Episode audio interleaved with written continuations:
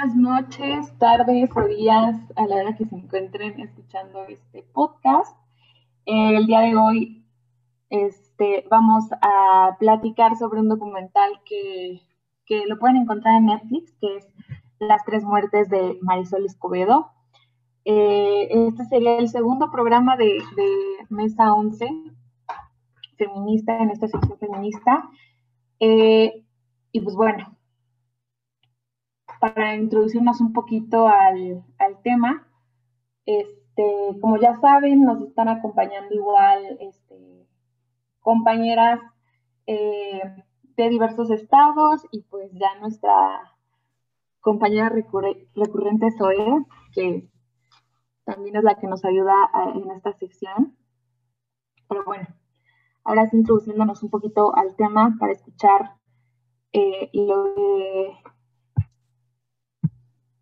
bueno, antes que nada, ¿no? ¿Cómo, cómo vieron el, documental? Las que ya lo vieron, supongo que muchas ya de ustedes lo, lo, vieron. Ahorita se están uniendo compañeras, entonces, pues, voy a esperar dos minutitos nada más a que estén. Ok, bueno. Pues ya saben la dinámica, si quieren abrir su micrófono y decir este, algo, lo pueden hacer, no hay problema con la interrupción. Pero, pues sí, les comentaba, vamos a hablar de, eh, de este documental de las tres muertes de Maristel Escobedo.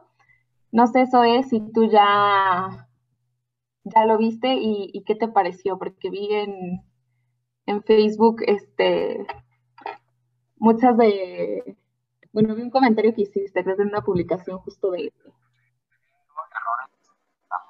del documental.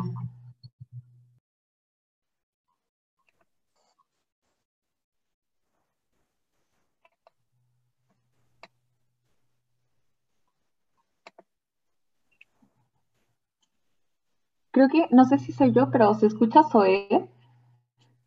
¿Sí? Perdón. Ya, ya, ya, ya te escucho. ¿Sí me escucho? Es que, no sé, me aparece la pantalla, si quita la, la cámara me aparece el tema de la reunión. O sea, no me aparecen los nombres de cada una, pero ya cuando pongo la cámara, ya me aparecen así como... Ok, ya, pero ya, ya te escuchas. Ahora sí, ya te escuchas. Este, va, a salir me voy a salir, me voy a meter porque tengo un problemilla con esto. Ok. Ahora vuelvo. Hay más problemas técnicos, justo. Pero bueno, no sé, este, si alguien quiere comentar algo acerca del documental o iniciando una introducción, este, doy dos segundos y si nadie quiere hablar en este momento, pues voy a proceder a a tocar como tal el, eh, lo que pasa en el documental. Eh, Hola. Hola. Soy Stephanie. Quise prender mi cámara, pero como que no me está dejando Zoom, pero bueno. Eh, una introducción al documental, ¿verdad? Sí, o, cómo viste el documental, qué te pareció y pues y mientras vamos hablando, pues va a salir evidentemente de alguna forma la, la introducción al documental. Sí, este, primero que nada, ah, yo había como, eh, como pospuesto ver ese documental por la cuestión de que, no sé, yo sabía que iba a ser como muy fuerte para mí. en algún punto dije, cuando lo vea, quiero quiero estar como sola para llorar a gusto. y, ¿a ver si me están escuchando? Sí. Ah, es que como que se quedaron congeladas en mi pantalla. Em, cuando este, Zoe me dijo que era el tema de, la mesa, dije, ¿sabes qué? Como que es la señal de que la tengo que ver, más bien de que lo tengo que ver el documental, y lo vi. Y pues primero que nada, eh, siento que sí es un documental muy, pues está bien hecho desde el lado técnico. Creo que logra este, poner la historia de Marisela y de, y de su lucha sin eh, victimizar a Marisela, sin victimizar a, nadie, ¿no? Las cosas como que de una manera muy subjetiva. Y, y creo que tampoco da ese final esperanzador. Este, como buen documental te pone los hechos y las cosas como son, ¿no? Que prácticamente aquí en México no hay justicia y la justicia que hay es para los que tienen, para los que están en el poder y peor aún si eres mujer, ¿no? Este, ahí nos pone la estadística de que el 97% de los feminicidios pues son impunes, se quedan impunes y, y pues resulta muy desgarrador ya verlo en, en la tele, ¿no? Verlo en la pantalla, verlo plasmado. De por sí ya resulta como desgarrador saberlo y, y creo que es un poquito de mi opinión, porque yo estudio cine, entonces ah, también tengo mis opiniones ahí técnicas, pero creo que en cuestión de, de, del documental como tal, el tema está, está desgarrador hasta cierto punto, pero e, es, la verdad.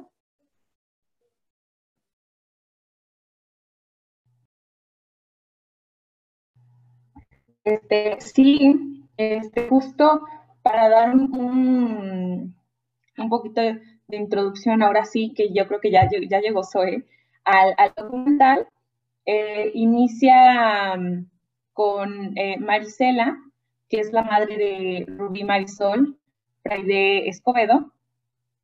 Este, y pasa que durante el lapso que dura este documental, dura una hora con 20, 30 minutos, la, la verdad no sé, pero una hora y cacho, ¿no?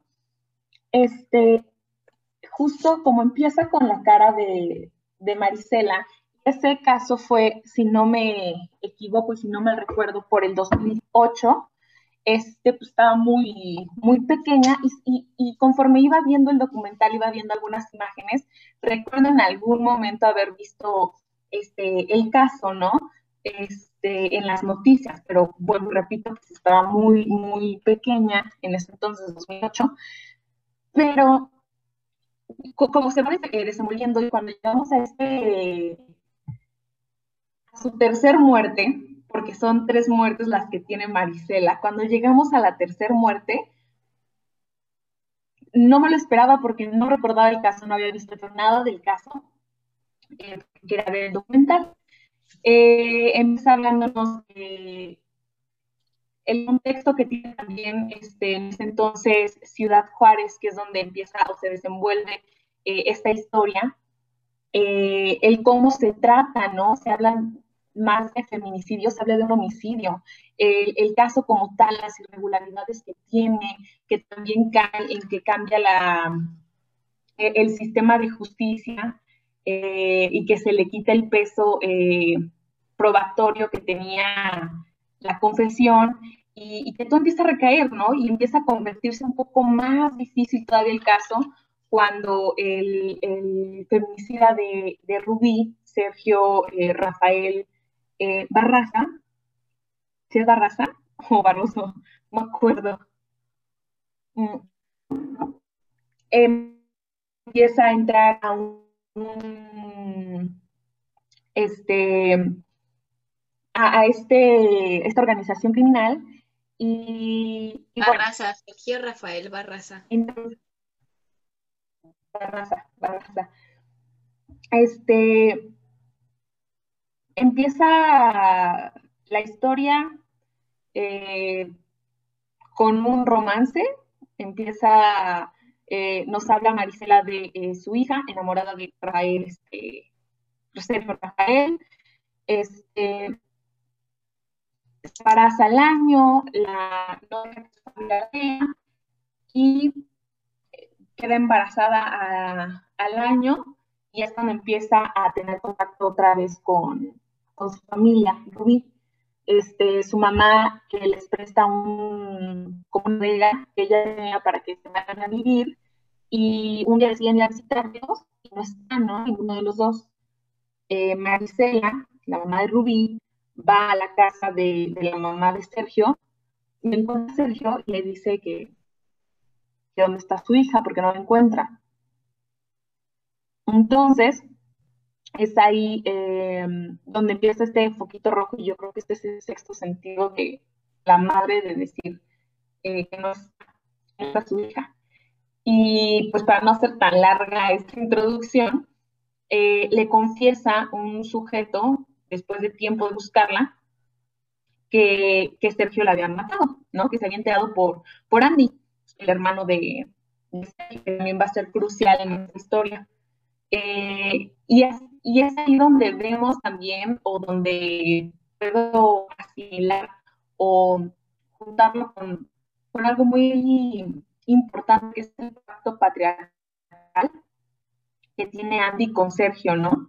Porque sabe que está mal, su hermano supo que estaba mal, pero bajo este pacto que todos, eh, que todo, tanto en casos recientes como el de, me parece se llama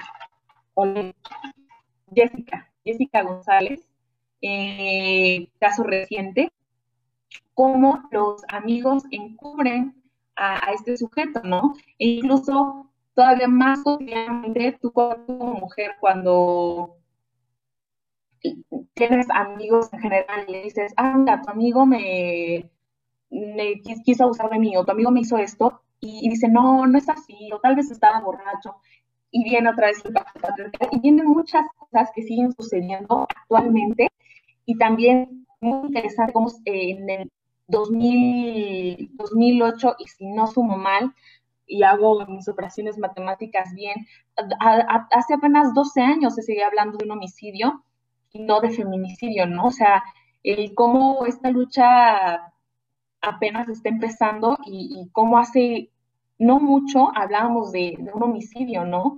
O, o se tiene el contexto de la mató, eh, es un homicidio y no un feminicidio. Pero bueno, ya me extendí y hablé demasiado yo. No sé qué quieran comentar sobre cómo les pareció, eh, les, parece si lo dividimos en las primeras tres, en las tres muertes como tal eh, que tuvo Marisela. Para mí la primera fue cuando descubre que su hija está muerta y yo creo que son puntuales, ¿no? Se, nota mucho el documental, hace saber cuándo muere Marisela, o sea, cuáles son las, las tres muertes. La primera cuando se entera eh, de, del homicidio de su hija, la segunda cuando sale el libre Sergio y la tercera, pues la tercera cuando muere Marisela. No sé si alguien va a comentar algo sobre la primera muerte que, que tuvo al enterarse del feminicidio.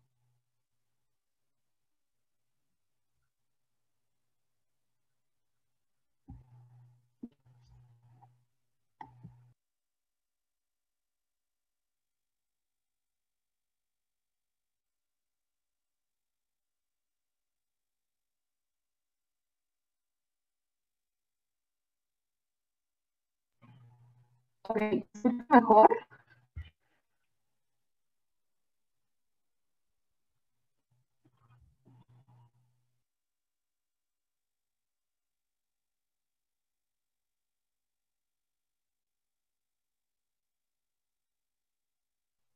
A ver, no sé si ya me escuché bien. Ya, un poquito mejor. Ok. Es que se traba y se escucha no sé dónde me quedé.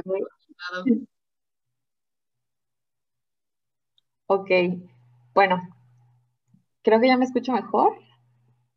Ya. Entonces, lo que les decía es, ¿qué les parece si hablamos de estas tres muertes y hablamos específicamente de la primera? Y comentaba que el documental como tal, cuando se entera del feminicidio de su hija, la segunda cuando sale libre de toda culpa vaya Sergio y la tercera pues cuando muere Marisela. Entonces, ¿qué les parece si hablamos o me comentan qué sintieron en, la primera muerte de Marisela y, lo que opinan alrededor eh, de esta primera instancia, de esta primera muerte?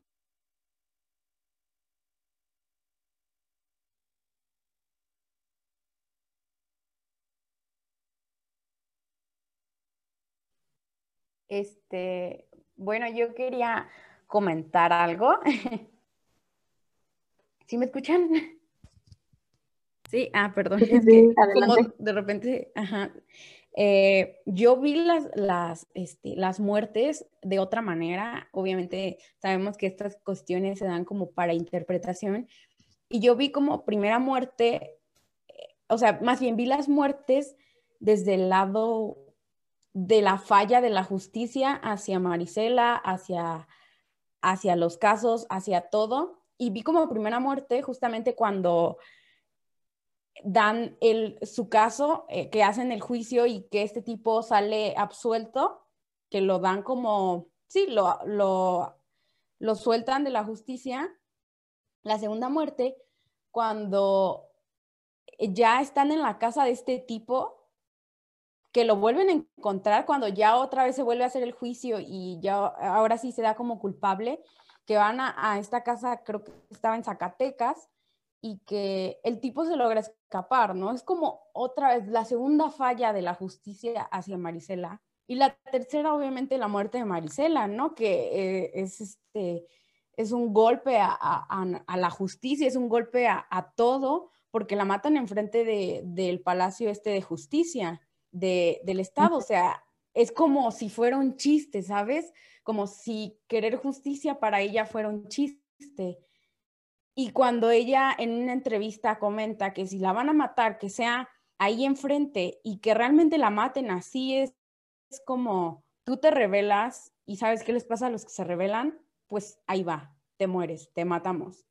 Así yo vi las muertes, pero como les digo, es a interpretación. Creo que lo vi desde el fallo de la, de la justicia hacia, hacia todas las mujeres, porque como dice Marisela, eh, en sus últimas palabras que comenta una de, sus amigas que ella decía que esperaba que ella lo que más quisiera es que fuera el último, ya sabemos ahora, ¿no? Feminicidio en, el estado de, Juárez y sabemos que no, no fue así.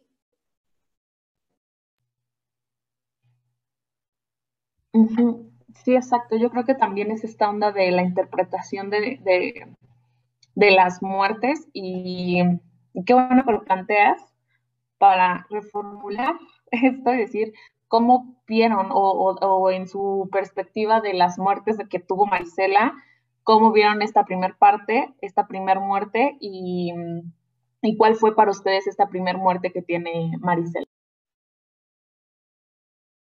Bueno, a mí en lo personal me causa mucha controversia la situación de que fue el caso de Marisela Escobedo con su hija Rubí y que fue en esas mismas fechas, bueno, en ese mismo tiempo la lucha del caso algodonero de Ciudad Juárez, donde se encuentran de 8 a 10 cuerpos en una algodonera, creo, en Ciudad Juárez. Entonces, desde el 2001, esas nueve madres estaban buscando justicia por sus hijas, que se les da la justicia hasta el 2011, que se lleva el caso a la Corte Interamericana.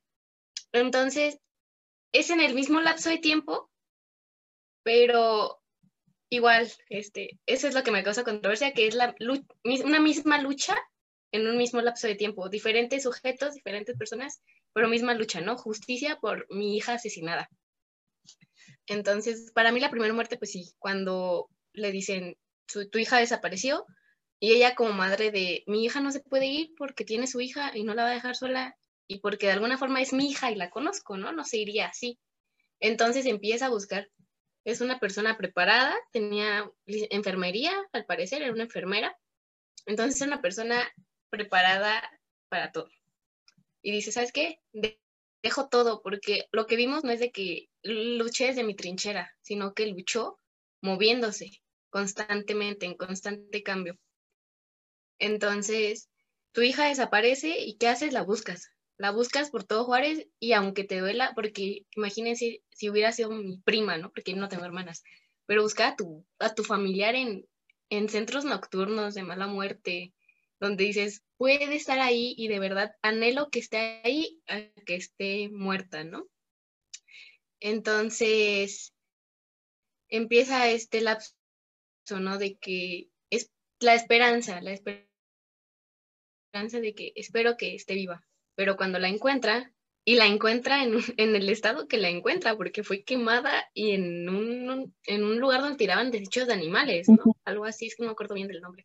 Entonces dice, ¿por qué, ¿por qué la mató así? ¿Por qué tan a, a, sangre fría, no? Entonces ya, definitivamente sabe que es el tipo, se va a lo que es el juicio y él dice, te pido perdón. Y sabemos que en, en lo que es el campo de la justicia, está lo que es el perdón del ofendido, ¿no? Cuando llegas y dices, te ofrezco perdón por haberte hecho daño, pero ¿por qué vas a pedir perdón por algo que no hiciste?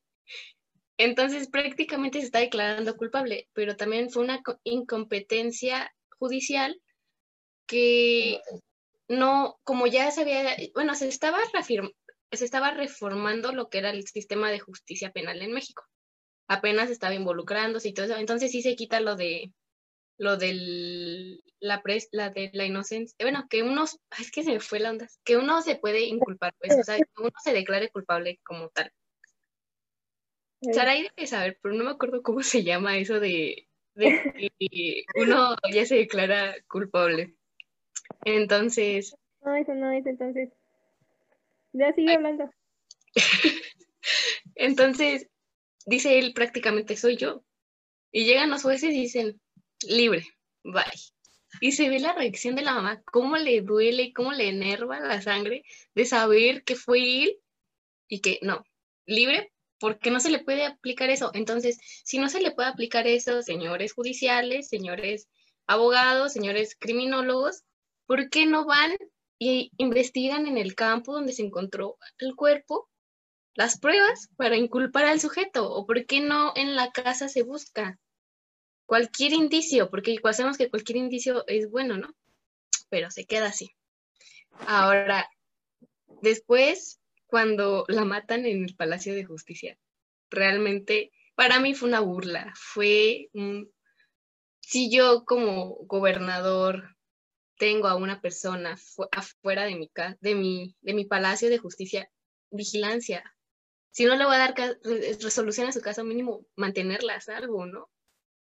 Pero me vale y, me va a seguir valiendo. Y la matan y ¿qué hacen? Nada. O sea, no, no buscan ni al culpable, no se presenta un sujeto y dice, ah, soy yo, pero ahí sí, ahí sí como dijo, soy yo, ahora sí te culpo y te encárcelo porque dijiste que eras tú. Pero pues no, obviamente no tuvieron las pruebas, entonces, ¿por qué con un sujeto que dice, soy yo? Sí, cárcel. Y con otro que dice, soy yo, libre, porque no, no vale tu palabra. Entonces, como de ¿qué? y, y se investiga, entonces, ¿qué tienen que hacer? Huir. Huir a los Estados Unidos para que se les brinde protección, porque aquí ya estaban en peligro de hecho, ¿por qué con uno sí y con otro no? Uno que dice, soy yo, yo la maté, cárcel. Y otro que dice, sí, pido perdón, o sea, y que todavía pide perdón porque saben, porque su abogado le ha de haber dicho, que cuando pides perdón, la sentencia suele reducirse. Entonces, cada se pide perdón y se la redujeron tanto que no lo dejaron ni un día encarcelado. Este, puedo meterme un poquito en, en, lo que estás diciendo, porque justamente a mí, a mí se me hizo muy interesante esto que comentas, de que al inicio, cuando es el caso que ella está poniendo, ¿no? Dicen que se reformó en 2008 el sistema de justicia en México, en el que por esta cuestión de las torturas no le dan tanto peso a, las confesiones, pero a ah, caray, a la hora de que el gobierno acusa a alguien, la confesión tiene mucho impacto, ¿no? Ahí sí, sí tiene más peso la confesión.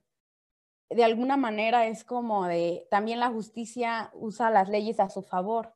Cuando fue el, el caso de, ay, ¿se trabó? Ah, este, cuando fue el caso de, de Marisela, le dijeron, ¿sabes qué? O más bien explica eh, esta persona que nos habla de la justicia, este, no, este, eh, por esta reforma del 2008 en el sistema de justicia, ya las confesiones no tienen tanto peso, bla, bla, bla. Y cuando nos presentan el caso en el que el gobierno está agarrando a este sujeto supuestamente culpable de haber matado a Marisela, ahí la confesión sí tiene mucho peso, ¿no? Y que resulta siendo lo que tanto no quería el sistema de justicia, que por torturas alguien haga una autoconfesión diciendo que sí es él cuando no es él. tú síguele. Nada más quería como poner eso. No, pues de mi parte fue todo, de que, lo, o sea, fue mi análisis de que, ¿por qué en un caso sí vale la confesión y en el otro no? ¿Por qué? Porque se quieren librar, se quieren librar, decir, lo detuvimos, nuestro logro. Pero sabemos que no es cierto. Un gobernador que hablando en política, sabemos que cometió muchos fraudes, muchas fallas. ¿Alguien más claro. participar? Sí, este, porque mi internet anda un poquito fallando, entonces no sé quién quiera hablar sobre este, este primer lapso, esta primera muerte de, de Marisela.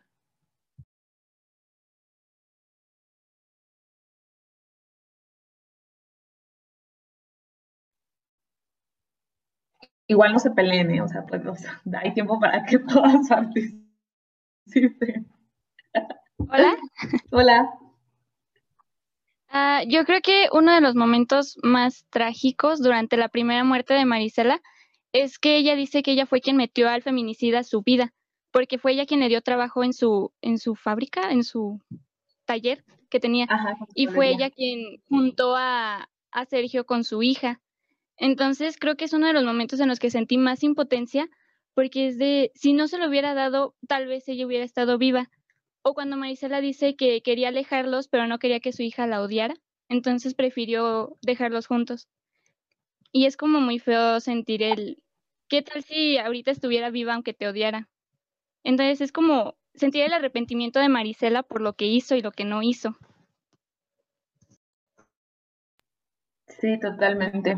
O sea, en, en esa parte también de, de hasta sentir culpa, tú como mamá, y desconozco evidentemente porque no soy madre, no he pasado por una situación así, pero las etapas que tuvo que haber pasado Marisela y el sufrimiento y que fue largo, ¿no? O sea, no estamos hablando de una semana, de dos semanas, o sea, fue también un trabajo impresionante el dejé de ser lo que era y a lo que me dedicaba y me dediqué al activismo completamente, que es lo que pasa con muchas mujeres este, hoy día, que, desafortunadamente eh, sus hijas eh, perdieron a sus hijas, eh, se dedican a esto, ¿no? O sea, hacen a un lado su vida y lo que las mueve es pedir justicia, ¿no? Y justo hablando con, no sé si me estoy escuchando bien o me estoy trabando. Ok. Este, que, le comentaba a mi familia, pues decían, no, yo le hubiera pagado a alguien para que matara a, a Sergio, ¿no?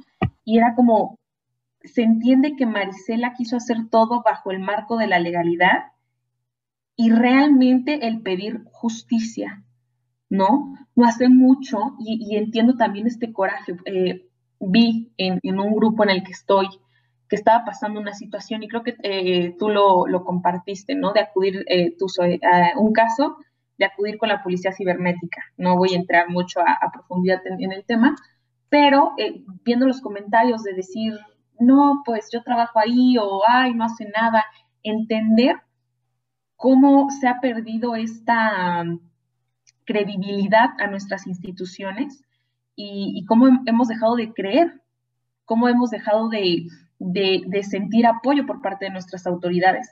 Entonces a mí me parece interesantísimo que Marisela en algún momento lo que quiso no fue, ¿sabes qué? Que lo maten o yo lo mato y, y ya, y va a ser como dice el dicho, ojo por ojo, diente por diente, sino es actuar bajo un marco de legalidad y es pedir justicia a como dé lugar, pero necesito justicia. Aunque las autoridades no le hicieron caso, aunque se tuvo que hacer, hacer el plantón, aunque tuvo que recorrer todos los estados de la República eh, Mexicana hasta llegar a, Ciudad de México, eh, el, el, factor principal y la meta principal de Marisela y lo que la movía, más allá de un coraje, más allá de, eh, de una venganza, lo que como lo quieran interpretar, sí era la justicia. Y, Y es muy triste, yo creo que en esta tercera muerte, me voy a saltar a la tercera muerte, que es cuando asesinan a Marisela en, frente del palacio. El, cómo se llega este tipo que tú mencionas, eh, que no me acuerdo cómo le dicen, ¿alguien se acuerda cómo, cómo le decían al, a este sujeto? Por aquí lo había notado. Eh, no, el apodo de narco, ¿no? Cuando ya se une a los zetas y que le ponen un apodillo, ¿no? El Wicked, me parece, sí. Ajá, ese. Este, pero no, el Wicked era... El Wicked era el que según lo habían matado, ¿no? Que mató a Marisela. Ajá, él es, él es el que mata a, a, Marisela, bueno, el supuesto asesino de Marisela, ¿no? Porque después se dice que el hermano de Marisela que estuvo eh, junto con ella ese día, el, el, 16 de diciembre, si no mal recuerdo, dijo fue el hermano de Sergio, ¿no? Él la mató. Pero bueno, el, el punto aquí, y yo creo que para mí la tercera muerte, y ahorita ya analizándolo mejor, creo que no es cuando muere eh, Marisela, no es cuando la asesinan, perdón, no es porque la asesinaron, no murió. No es cuando la asesinan, sino yo creo que la tercera muerte es en, el momento que muere eh, Sergio Rafael, que no me, es Barraza, ¿verdad? Dijimos. Este, cuando muere Sergio Barraza y se cierra el caso. Y cuando agarran a este, sujeto como el, culpable, porque sí, de, Marisela ya como tal, y se cierra el caso. Ya agarramos a alguien que no era el verdadero asesino de, de Marisela, de la mamá de Rubí, y muere Sergio, el feminicida de Rubí, y ahí se cierra el caso. Y queda en total impunidad los dos. Entonces, yo creo que analizándolo mejor, para mí esa sería la muerte de, de Marisela, la tercera muerte, el, darte cuenta que todo lo que pasaste, o sea, hasta llegar, eh, ahora sí, literalmente, a ser asesinada, quedó aún en ese punto impune la muerte de, de, tu hija, ¿no? Porque al final del día Sergio muere por un enfrentamiento este, entre un operativo y los Zetas, porque él después se convierte en un, es por lo que se complica, ¿no? Eh, cuando él empieza, él entra a, este grupo delictivo y, y, empieza a tener cierta posición de poder este, dentro de esta organización, pero, pero sí, o sea, el darte cuenta todo lo que pasa a Marisela sin, sin lograr, sin llegar aún así a la a la justicia que anhelaba, ¿no? Por el caso de su hija. Y es lo que pasa, ¿no? Hace poquito creo que, este, Stephanie, ¿no? Nos dijiste la, la, cifra, ¿no? El 97% de los casos eh, quedan impunes. Entonces, a mí sí se me hizo fuertísimo el cómo termina, porque no termina, y, es lo que dices, no, no te da este aire esperanzador de se hizo justicia, te da un golpe de, realidad, ¿no? De, una cifra cierta, de, algo que pasa en México. Queda impune y de la única manera que, se pudo resolver, lo voy a decir entre comillas, fue eh, porque, porque muere Sergio, ¿no? Ni siquiera fue eh, una muerte por eh, relacionado al caso de Ruby, fue por, un caso de, de, un enfrentamiento que tuvo.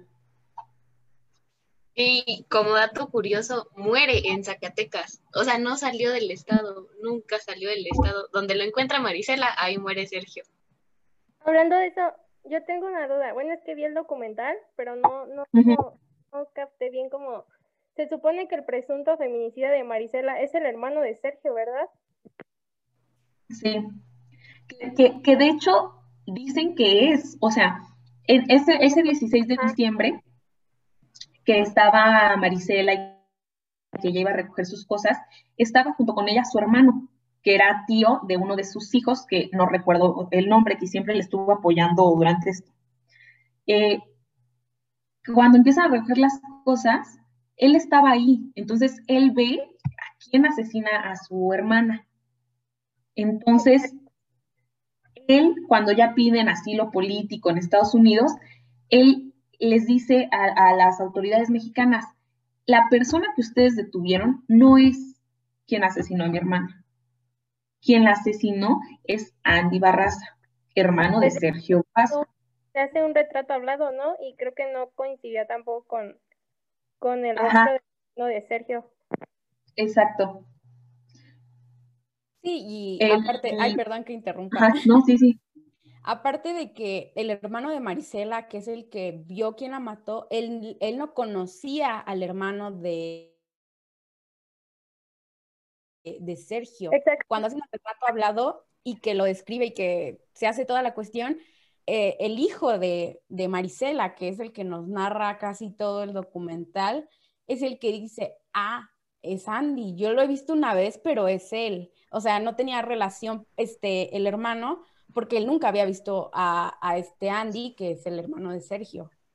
Aparte, aparte cuando él, este, el hermano de Sergio estaba dando su declaración o algo así, eh, decía palabras como que no concordaban, o sea, no, no, no eran así de que él había sido su, el feminicida, porque decía, se supone que yo voy para acá y se supone que hago esto, o sea, lo narraba como si no hubiera sido él, entonces eso fue como que duda de que haya sido él el feminicida real de, de esta Maricela.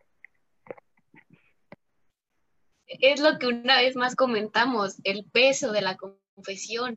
Si este Sergio dice tal cual los hechos de cómo mató a Rubí y lo declaran libre y este sujeto, incluso contando o no contando el peso de la, de la confesión, hay inconsistencias en su declaración, muchas inconsistencias y aún así dicen, condenado. En realidad les, en realidad tenían al que era o solo le surgía aparentar que se había hecho justicia, porque como gobierno no le di justicia a un caso, entonces no puedo dejar el segundo impune. Eso era lo que querían hacer. Ajá.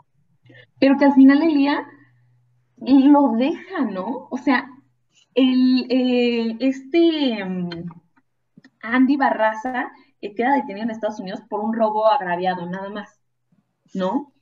Entonces por, por robo, no por el... Ajá, y, que, y, que, todavía lo entrevistan y él dice, no, yo no maté a esa señora, ¿no? Y, él lo asegura.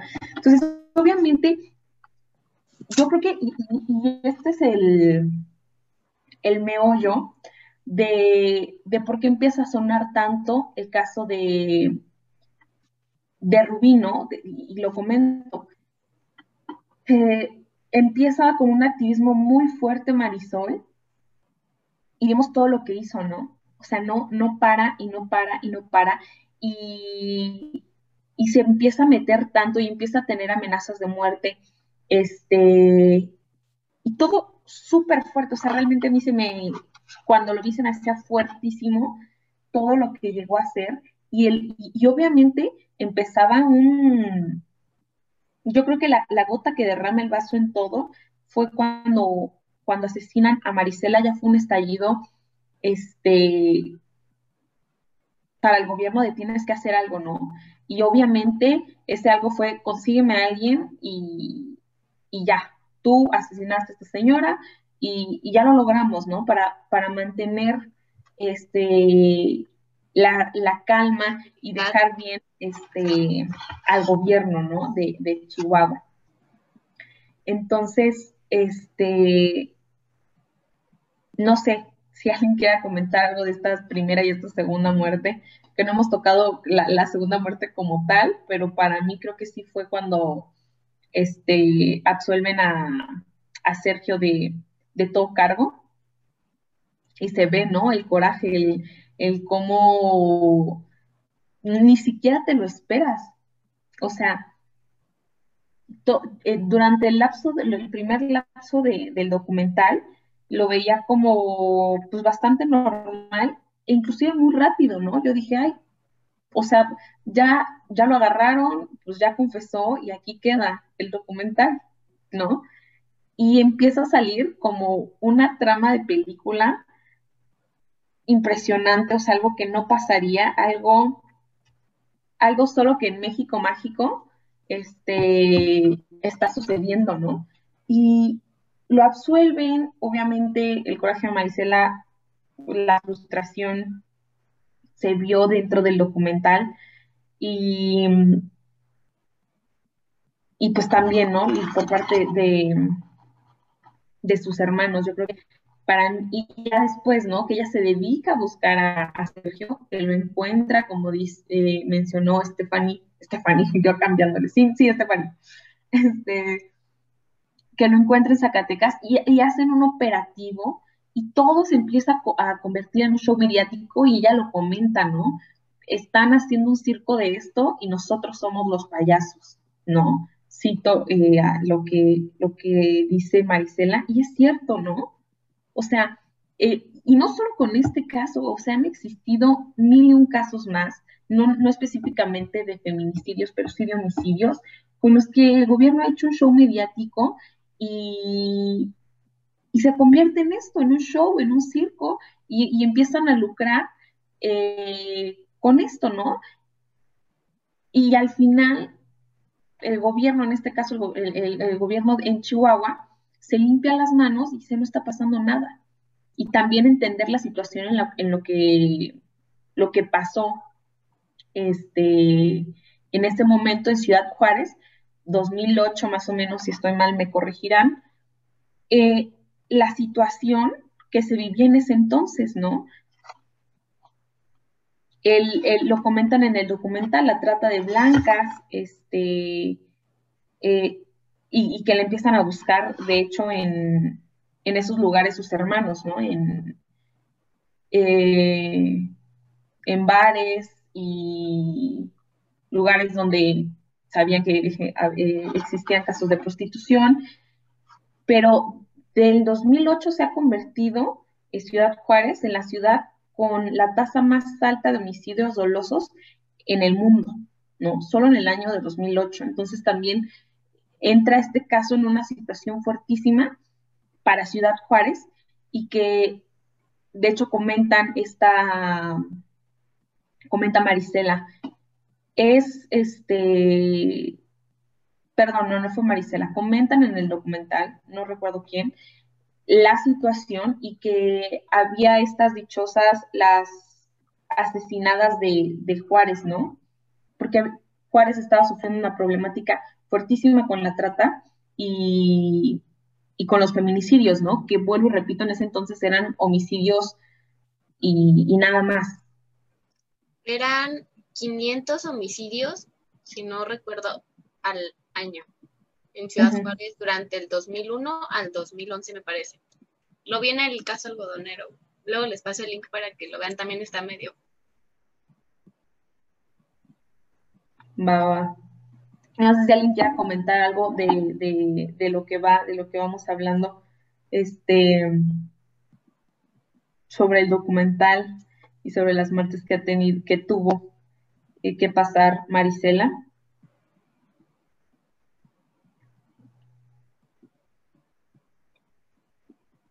Ese es el incómodo que se vive, ¿no? De cuando todo de que participo. vemos que es de los inicios de lo que son las marchas, donde si se dan cuenta yo le dije a mi mamá de que, porque mi mamá era de las de, no son formas, no son formas. Entonces, cuando se acabó, mi mamá estaba así como, así mal, mar de lágrimas y hasta me abrazó. Y yo de que, o sea, ¿te das cuenta? Le dije, mamá, ¿te das cuenta? ¿Esto cuántos años tiene? Ya me dijo mamá de que pues mucho, más de 10 años. Y yo, sí, le dije, ¿y habías escuchado? Y me dijo, solo había escuchado que habían matado a una mujer afuera del Palacio de Gobierno de, Chihuahua, pero nunca supe por qué.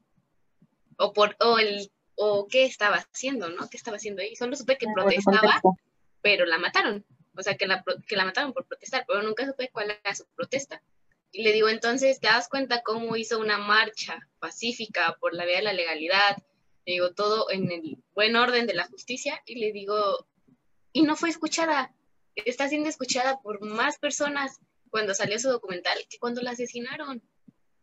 En realidad, le digo, entonces, es un, es un antecedente del por qué las marchas han ido también evolucionando, ¿no? Porque han ido cambiando las formas de pedir justicia de los que dicen es que no son formas, entonces dime cuál es la forma.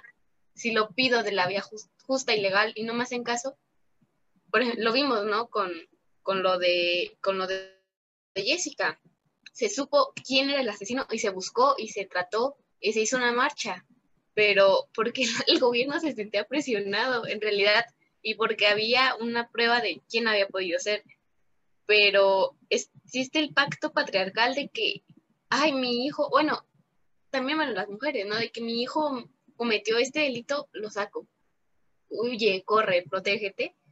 Antes de entregarte porque hiciste algo mal, prefiero que te salves al, al infierno de la cárcel porque si violaste, en la cárcel te van a violar. Y porque lo que para ti la cárcel es un crimen, para mí es una realidad. Puedo salir a la tienda ahorita estas horas y alguien me agarra y me viola. Y un hombre bueno, o sea, no, no acredito que les pase, pero es menos probable. Entonces, lo que para ellos es una, una burla de que por eso las matan, por eso aparecen, aparecen en bolsas de plástico, lo que para muchas personas es un chiste, para nosotros es una realidad. Que igual, o sea, lo, en parte en lo que comentas, claro que viven violencia, ¿no? O sea, no, no vamos a negar que que como tal México está pasando por una, y, lo vemos en Guanajuato, ¿no? Yo que soy de Guanajuato, tú que eres de Guanajuato, este, muchas aquí que somos de Guanajuato, sabemos que hay una ola de violencia fuertísima. Pero poniéndole esto, eh, a esta situación de violencia la perspectiva de género, nos damos cuenta que no es la misma forma en la que nos violentan a nosotras a la violencia que ellos generan hacia nosotras.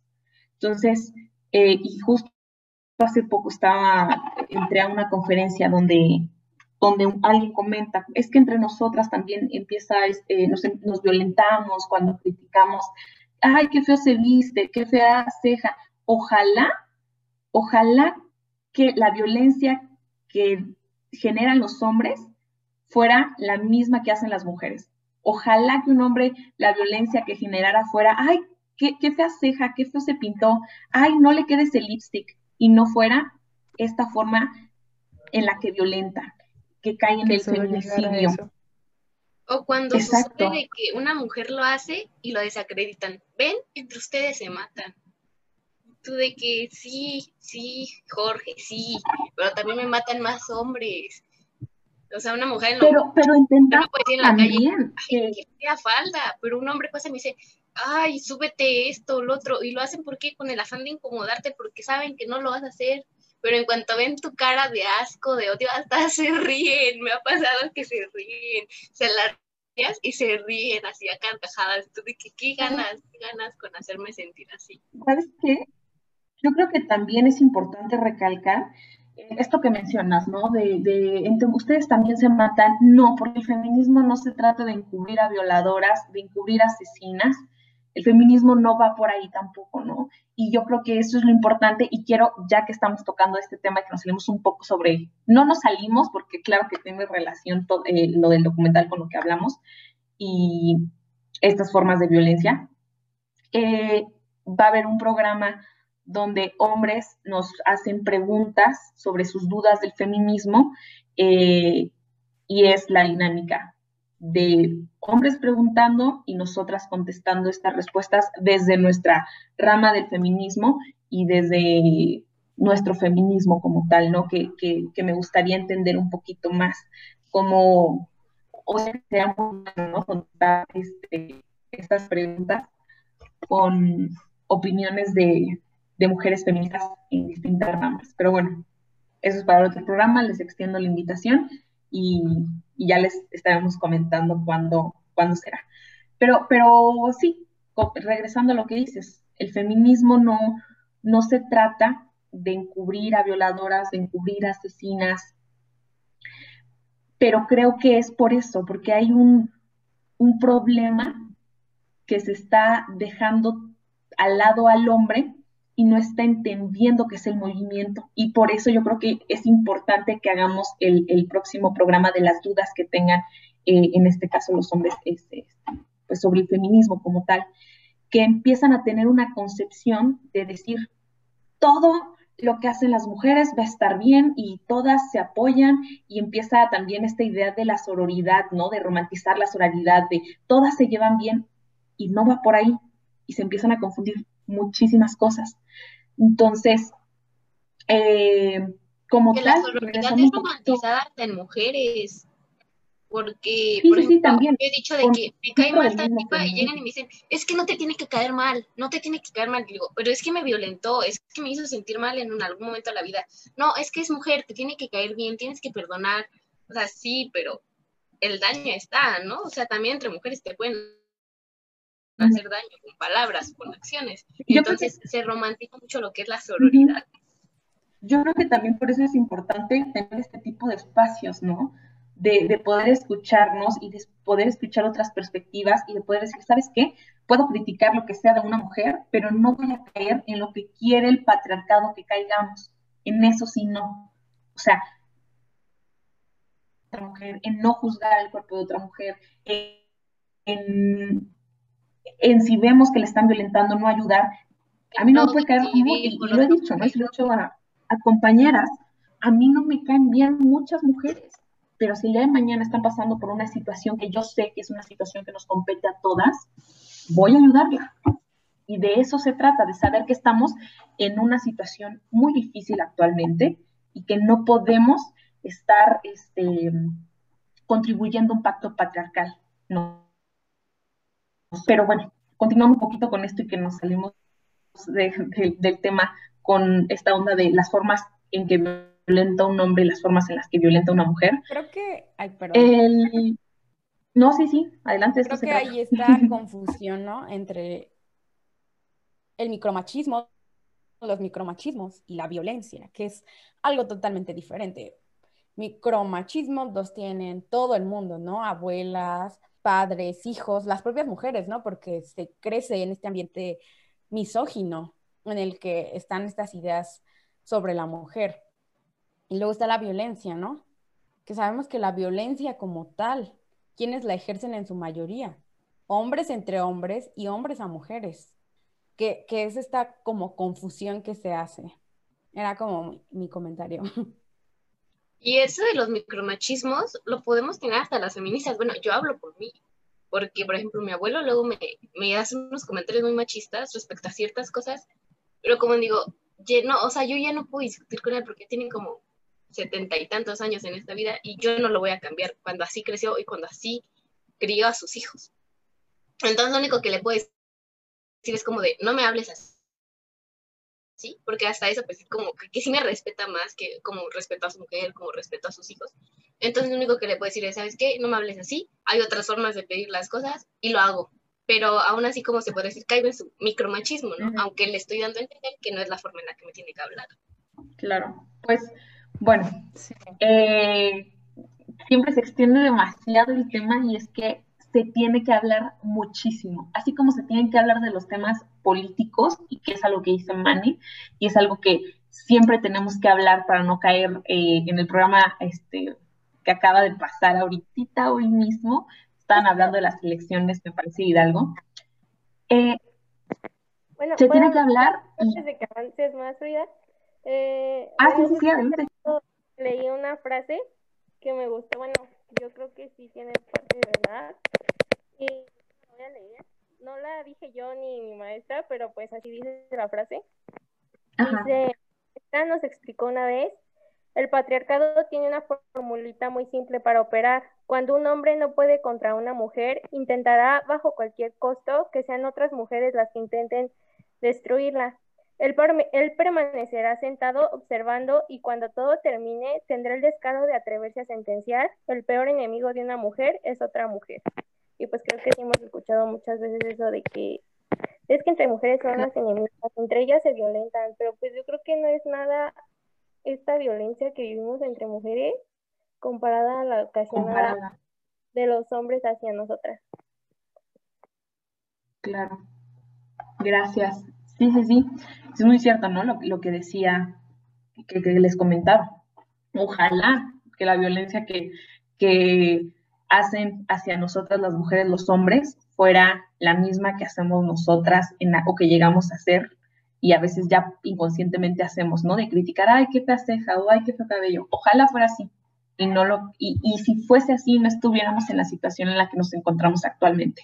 Pero bueno, eh, para concluir rápido, entiendo, se extienden muchísimo estos temas y repito, así como se termina hablando, se tiene que hablar, yo creo que de estos temas y de, temas que, que inmiscuyen mucho a la mujer, eh, se tienen que hablar aún más.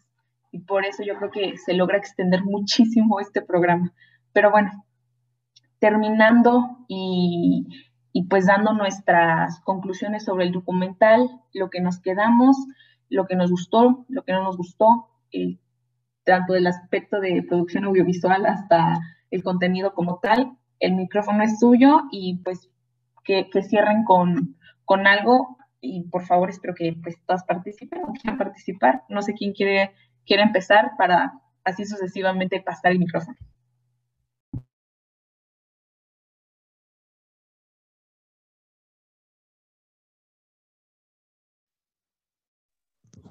Yo creo que el mensaje final que da Marisela, bueno, el documental, es que Marisela murió confiando en las autoridades al haber hecho todo en el marco legal. Y creo que me gustó bastante que no abordaran tanto el hecho de la relación que tenía el feminicida con el narcotráfico, porque muchas veces esto termina siendo como una idolatración hacia estos, eh, hacia estas organizaciones. Entonces creo que eso es lo que más me gustó del documental y que humanizaron demasiado a las víctimas, porque yo supe quién era Marisela antes y después del feminicidio de su hija, y supe que su hija iba a la playa como cualquier otra chava normal. Cierto. Muy cierto. Muchas gracias, Carmen. ¿Alguien más que quiera cerrar con algo, con alguna reflexión, con lo que quiera? Es suyo el micrófono. Igual no se peleen, ¿eh? O sea, hay tiempo. Eh, bueno, yo no he tenido la oportunidad de ver ese documental, pero ah, conforme ustedes comentan, pues me siento motivada a verlo para llegar a comprender un poquito más la situación que se vive en México en, estos temas.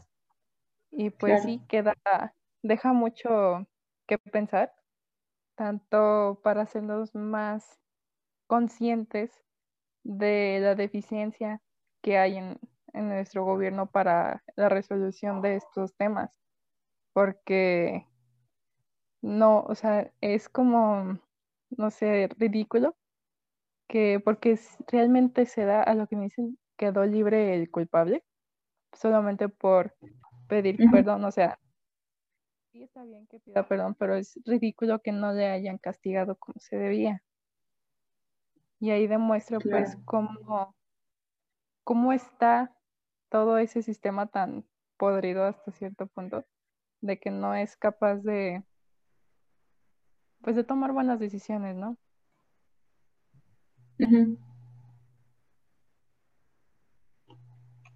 Pues sí, este, gracias, Citlali Oyaret.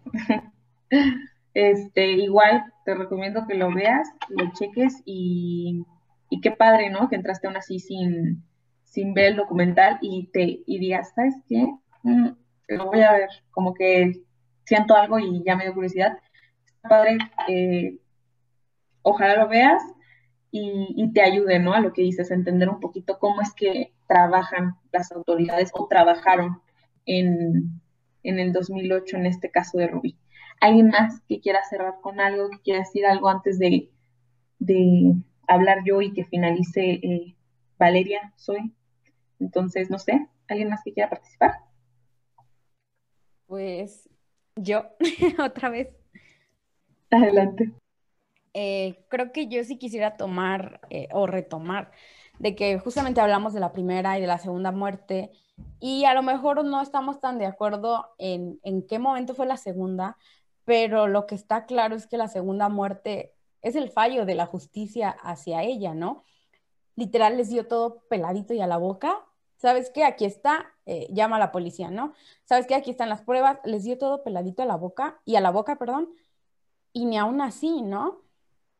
Y es lo que comentaba el, el hijo de Marisela al final del documental, del documental, ajá, que con las autoridades de, de México es como perder tu tiempo, ¿no?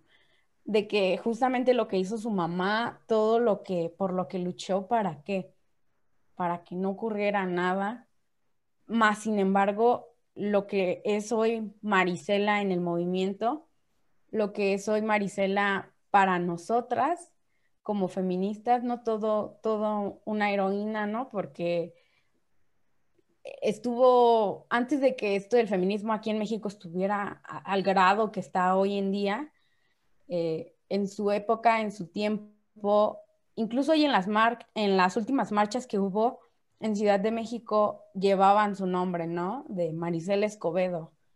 Y, y creo que es con lo que nos quedamos. Obviamente, este, ese mal sabor de boca de que no se hizo justicia, de que no se hace justicia, de que las autoridades están del lado de los cárteles, de que las autoridades no hacen justicia si no hay presión social, como justamente decía Zoe, esta vez el caso de Jessica, si no hubiera tenido el impacto que tuvo mediáticamente, hubiera sido otro caso que no se resuelve aquí en Michoacán, ¿no? Porque yo, yo vivo acá eh, ha habido muchísimas desapariciones de mujeres, pero creo que ninguna se ha actuado tan rápido como se hizo con la de Jessica por la presión que tuvieron este, por parte de la población, de los medios, toda esta cuestión, ¿no? Pero algo que podemos destacar del documental justamente es esta, esto que dice Marisela, ¿no? De que luchen, o sea, de que vamos a luchar por hacer justicia,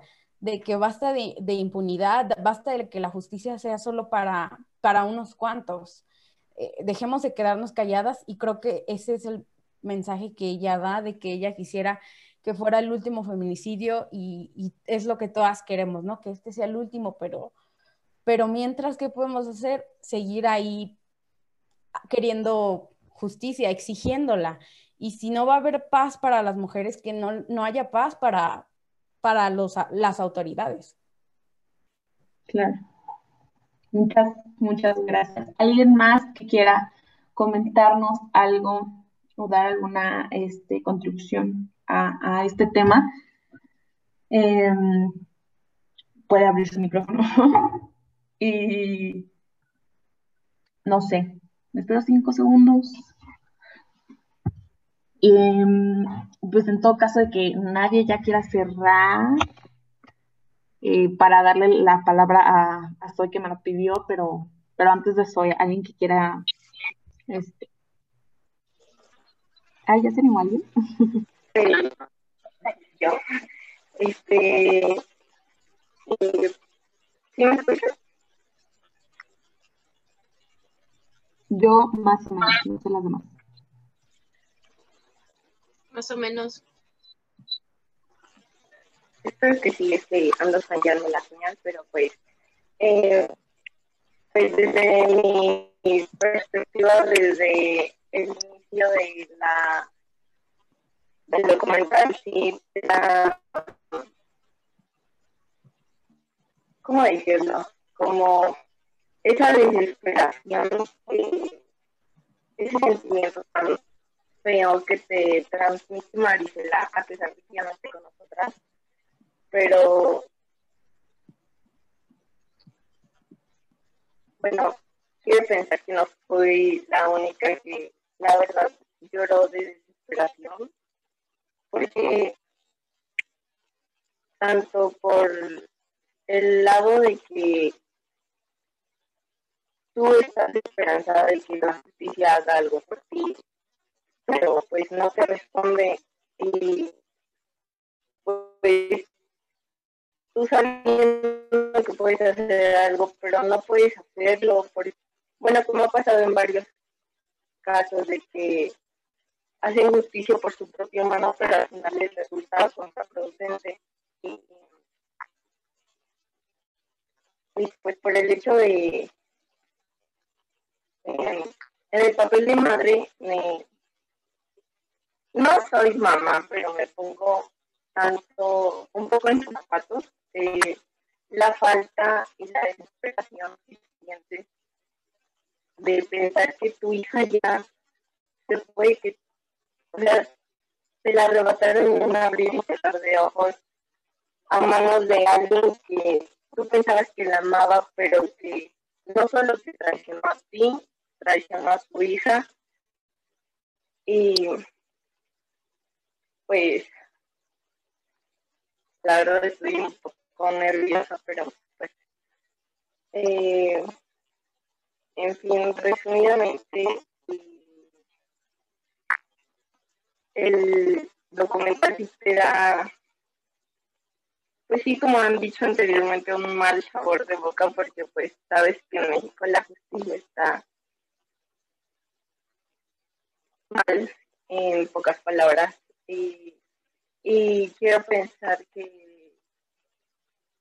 eh, mucho más para los feminicidios porque simplemente, o sea, sí, por sí en cualquier tipo de casos la justicia está un poco mal pues, eh, enfocándonos en los feminicidios está mucho peor porque pues sí como pasa este caso que decía que ya mencionaron anteriormente que no resolvemos uno aparentamos como que ya resolvemos otro como de que para silenciarlos este, pues a la gente que pide justicia en general. Y la verdad es, sí es un buen golpe de, de realidad el, el documental que tristemente esa situación se ha vivido por mucho tiempo y uno quisiera que ya se detuviera eh, el índice de feminicidios en, en México, pero tristemente no, no está haciendo así, pero, pero la lucha sigue. Claro. Gracias, Mariana, por la intervención. Y no sé si alguien más quiera participar. Igual, Saraí nos dejó eh, un, un mensaje que no sé si alguien lo gusta leer porque por alguna extraña razón yo no puedo leer completo. No me deja. Pero si quieres lo leo. no sé si alguien va a hacer. Ah, sí, por favor, adelante. Bueno, ese es el, el, el comentario de Saraí. Ella dice, no puedo hablar, pero mi conclusión es que de verdad es increíble cómo la autoridad se vuelve cómplice de la autoridad. Eh, más bien yo creo que de, de los grupos este, delictivos, quería decir. Eh, vi que lo dejaron en libertad porque eh, yo también me quedé en shock cuando vi que lo dejaron en libertad porque me esperé de todo menos eso. Entonces yo creo que aunque falta mucho por cambiar la situación que vivimos las mujeres en México, el hecho de que ya no tengan más el privilegio de nuestro silencio es un gran avance. De la... Sí. Gracias, Stephanie, por leerlo. ¿Alguien más que quiera comentar algo o le damos la palabra a Zoe? Eh, Perdón que vuelva a interrumpir. No, no importa. Ah, pero creo que el documental a todas nos llenó de rabia y de impotencia por lo que sucedió, pero también nos deja un mensaje de amor de una madre a su hija, de cómo hace hasta lo imposible para poder pues lograr la justicia que su hija merecía.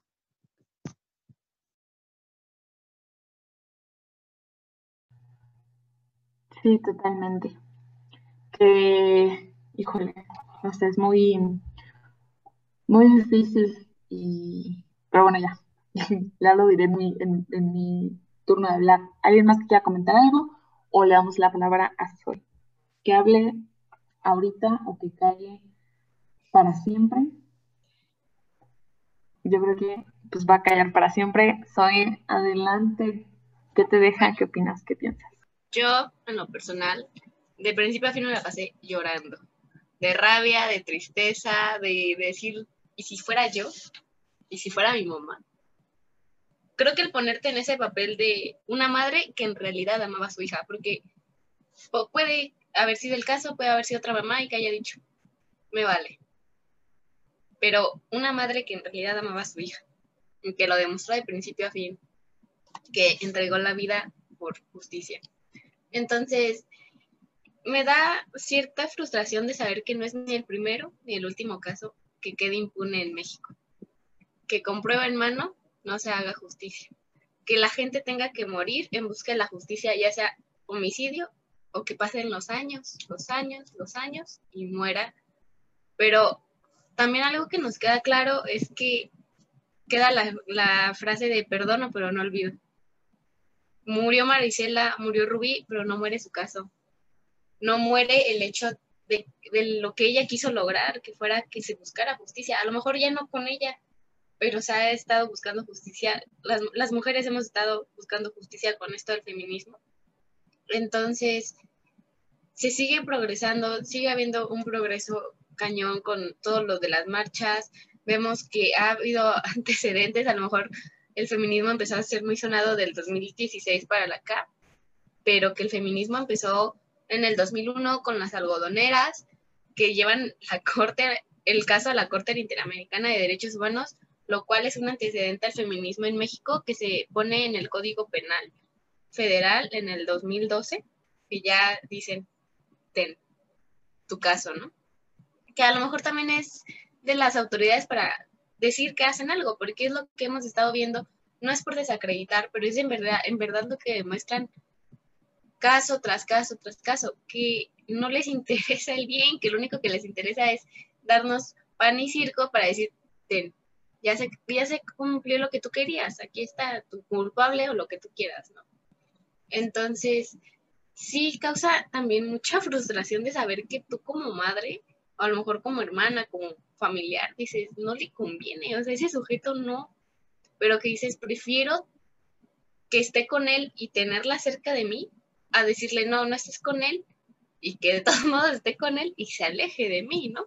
Entonces, de alguna forma, lo que ella buscó fue tener a mi hija cerca, tener a mi hija cerca, aunque esté con el tipo al que, con el que yo no quiero que esté, ¿no? Entonces, muere y la, el sentimiento de la dama decir, casi casi yo la acerqué a él. O sea, yo permití que esto pasara, pero pues también, ¿qué podías hacer contigo sin ti? A lo mejor, si la madre se hubiera alejado, si, si Rubí se hubiera ido del estado de Chihuahua, si hubiera, se hubiera alejado de su madre, la situación hubiera sido la misma, pero, pero no se hubiera sabido nunca del caso. No se hubiera ni siquiera mencionado, no, no se hubiera dado la voz que nos dio Marisela. Entonces, Sí, una vez más, las autoridades incompetentes, la tenerles que dar todo para que no hagan nada y un sentimiento de, rabia, de frustración, que, es un sentimiento que vivimos día tras día cuando te metes a redes sociales y desapareció Andrea, desapareció esta Carla, desapareció Jimena y dices, ¿Cuándo voy a ser yo? ¿Cuándo va a ser mi amiga? ¿Cuándo? ¿Cuándo? ¿Cuándo? O sea, el miedo de saber cuándo me va a tocar a mí, ¿no? Y que diga, si, si soy yo, quiero ser la última. Porque ese sentimiento creo que lo tenemos todas de decir, si soy yo, ya, quiero ser la última. Quiero que me busquen, quiero que luchen en mi nombre, porque para mí sí me representan, para mí sí son formas. Y el, el querer acabar con este pacto patriarcal, este patriarcado, es grande porque juntas nos hacemos fuertes. Gracias. Este, pues sí, wow, qué fuerte, qué fuerte. Andamos filositas. ¿Alguien, ¿Alguien más antes de, cerrar? Ahora sí, este, eh, este es el segundo programa de esta sección feminista de Mesa 11 ahora sí que calle, que hable ahora o que calle para siempre. yo quisiera decir algo nada más para justamente ya terminar. Em, de que el documental también termina siendo una carta de amor, ¿no? Una carta de amor de Marisela a su hija, de Marisela a las mujeres, a, a las madres que, madres, padres que buscan a, a sus hijas y que, como lo decías, bueno, Zoe comentaba algo de que era una madre que realmente amaba a su hija. Yo creo que hay diferentes formas de amar. A lo mejor, como decía la amiga de, de Marisela, Marisela era una mujer luchona, una mujer que, que su carácter era, era, era fuerte, ella, ella, a ella no le daba miedo nada, ella no veía imposibles. Y hay otras mamás que, ¿sabes qué? ¿Cómo, cómo, cómo te levantas después de saber que, que a tu hija que está desaparecida o cuando ya las encuentran que, que la violaron, que, que está descuartizada? Es, es como, depende de la mujer, depende de la mamá, depende de los padres cómo actúen. En este caso, ¿sabes qué? Marisela tomó su fortaleza, tomó, o sea, se sostenía de querer justicia, ¿no? Porque perdió el miedo, perdió todo a raíz de la, de la muerte de su hija. Y, y, es lo que sucede, ¿no? De que podemos reaccionar de diferentes maneras, pero de que todos quieren justicia al final del día, eh, eso es una realidad, pero sería todo de mi parte. Gracias, gracias, gracias, Stephanie. Sí, muy cierto, ¿no? Yo creo que hay reacciones diferentes a, situaciones así. Pero bueno, yo creo que sin otra participación, voy a concluir rápido. Eh, si no han visto el documental, véanlo. Eh, yo creo que describe a muchos casos, desafortunadamente, que, siguen existiendo hoy día en, nuestro país. Eh, nos habla de las deficiencias de un sistema de justicia, nos habla de fiscalías rebasadas, este, y nos habla de una deuda, de una deuda que tienen con las mujeres, de una deuda eh, que aún no se ha pagado y que se va a seguir exigiendo justicia. Y que administración con administración, pero voy a hablar de la actual, tiene que empezar a tomar cartas en el asunto y no se tienen que lavar las manos simplemente diciendo que somos la oposición. Tienen que garantizarnos que el sistema de justicia va a funcionar, que las fiscalías no se verán rebasadas. Em, y por otra parte, también nos deja una reflexión del trabajo base que está haciendo el feminismo, del trabajo base que están haciendo las mujeres y que es un trabajo arduo y que es un trabajo pesado y no es un trabajo fácil. Estamos hablando de tratar de cambiar un sistema. Estamos hablando de tratar de cambiar nuestra ideología, nuestra mentalidad, la forma en la que nos criaron no solo a nosotras. Nos están dejando la chamba de educarnos, de deconstruirnos y, volvemos, y volvernos a educar y de educar a los que están a nuestro lado. Entonces no es una chamba fácil para el feminismo, es un trabajo fuertísimo y hay mucho, mucho que hacer por parte de, este movimiento, pero también hay mucho que tienen que hacer las administraciones que vengan y esta administración actual. Y, que este documental en específico va a ser, y espero que cuando regresen estas marchas, este, que, ya vimos, ¿no? Que, que sí han regresado, pero cuando regresen después de esta pandemia, eh, yo creo que la vamos a ver desde otra perspectiva y, se van a sentir este, muchísimo más fuerte y seguramente el nombre de, de y de Rubí estarán este, presentes como lo han estado pero yo creo que aún más, ¿no? Con, por cómo se dio a conocer el caso. Entonces, eh, pues sí, él es un, trabajo fuertísimo que tiene el feminismo eh, y que vamos a seguir exigiendo. Vamos a seguir exigiendo justicia, eh, vamos a seguir exigiendo seguridad y por parte del movimiento siempre va a seguir este, este trabajo de, de deconstrucción eh, por parte de, de las integrantes, por parte de las compañeras. Y las invito, los invito, les invito a que, a que chequen el documental y, y que nos demos cuenta de cuánto hemos avanzado, porque claro que hemos avanzado, y también en qué otras cosas siguen iguales. Y es, y es ahí la diferencia, ¿no? El cuánto ha avanzado un movimiento y cómo se empiezan a tomar los casos, cómo se tomaban hace 10 años a cómo se toman ahora los casos. Y, y la impunidad, ¿no? Independientemente de cómo la sociedad ya reaccione hacia los casos, sigue existiendo impunidad. Entonces, pues bueno, ahí está la recomendación, las tres muertes de, de Marisela Escobedo. Es un documental en Netflix. Eh, espero que lo puedan checar y no me queda más que agradecerles a todos los que nos han estado acompañando. Es el segundo programa de, de Mesa 11 de esta sección feminista. Y, y pues nada, espero que nos van a acompañar y nos sigan acompañando en futuros programas. Como lo dice mi compañero, no me cansaré de repetirlo también. Si de, tenemos que hablar, y yo creo que tenemos que hablar más eh, justo en esta sección. Entonces, extenderle la invitación a que se sientan libres de invitar a quien quieran, que se sientan libres de abrir el micrófono cuando quieran.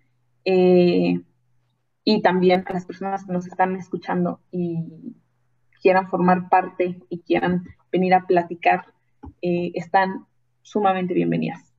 Y pues nada, esto es todo por mi parte. Yo soy Frida y espero que nos estén escuchando en el próximo programa de Mesa 11, eh, esta sección feminista. Y pues sería todo. Bye. Muchas gracias. Muchas gracias.